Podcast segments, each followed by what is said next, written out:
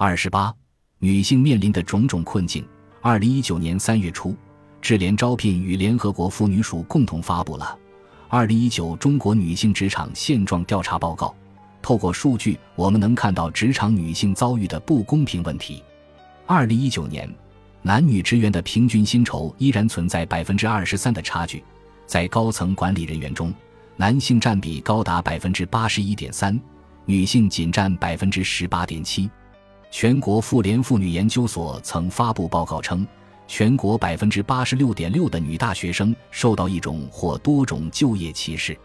同样加班，同样拼命，同样的业绩，但在升职加薪时，女性往往得不到同样的待遇。而来自家人、朋友、同学、邻里，甚至丈夫的言论都出奇的一致：带好孩子，做好家务就够了，嫁得好比什么都强。数据来源。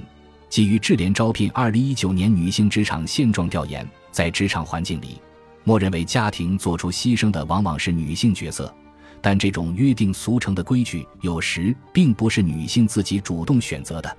社会对于女性成功标准的定义更低，都认为不靠老公养已经很独立了，找个人嫁了就解决所有问题了。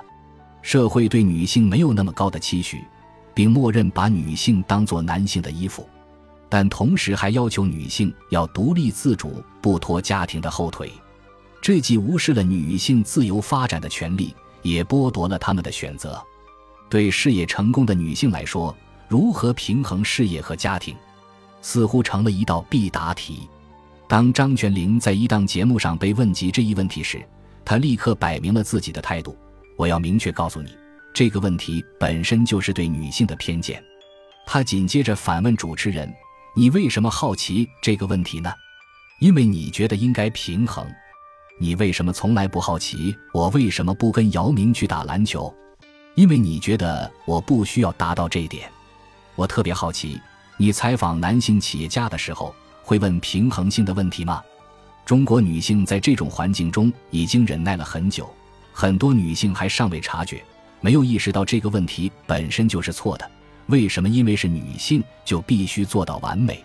女性面对的暴力行为，全国妇联的统计数据显示，中国每七点四秒就有一位女性遭遇家庭暴力，平均三十五次后，她们才会选择报警。家暴占女性她杀死因的百分之四十以上。世界卫生组织二零一七年的数据显示，全球有十三的女性遭受过身体暴力或性暴力，但其中仅有不到百分之十的女性报警。针对女性的暴力已经成为一个严重的全球性问题，包括躯体性虐待、强奸、性歧视，甚至在某些地区还存在强迫女性结婚和生育的现象。这些应急事件都会提高女性患抑郁症的风险。她们的成长过程可能布满荆棘，小时候作为女儿遭受过父母的暴力，长大嫁人后又遭到丈夫的殴打，在之后的人生中。只要有相关事件或场景的唤醒，痛苦、焦虑、自卑等情感就会重现。创伤后应激障碍、人格障碍等精神心理问题都与家庭暴力有关。但暴力却远不止这些，不可见的软暴力也是扼杀女性身心健康的一把尖刀。有人曾问：女性为什么会有月经、流血的原因是什么？一位年长女性的回答是：这是只有神才知道的事情。流出来的都是坏血，还有一种声音说：“我听说过，那是一种病，受影响的都是女性。”事实上，月经羞耻由来已久。虽然大多数国家的女性用上卫生巾并不是太难的事，但月经是肮脏的、不洁的、丑陋的、羞耻的，是不能在公共场合被谈论的。这种观念仍然根深蒂固，它仍然让大多数人都相信月经应该成为一种禁忌。在很多没有接受过性别教育的男性的认知里，月经是蓝色的，能憋住，只来一天。在天主教的教条中，夏娃诱惑亚当，导致被逐出伊甸园，而月经极其痛楚，就是对夏娃所犯下罪过的惩罚。所以，二十世纪以前的女性教徒在经期是不能去教堂的，也不能领受圣餐。这些既定的规矩让不处于经期的女性也会感受到人为强加的负罪感。尼泊尔的印度教还要求女性教徒在经期住在一种名为朝坡地的泥棚中，远离人群，直到结束才能回归。在性侵害的防范教育里，落脚点大多是女孩不要太晚回家，女孩不要打扮得太性感，暗含了被强暴要部分归咎于女性的意思。但这无疑是对被害者正当权益的剥夺。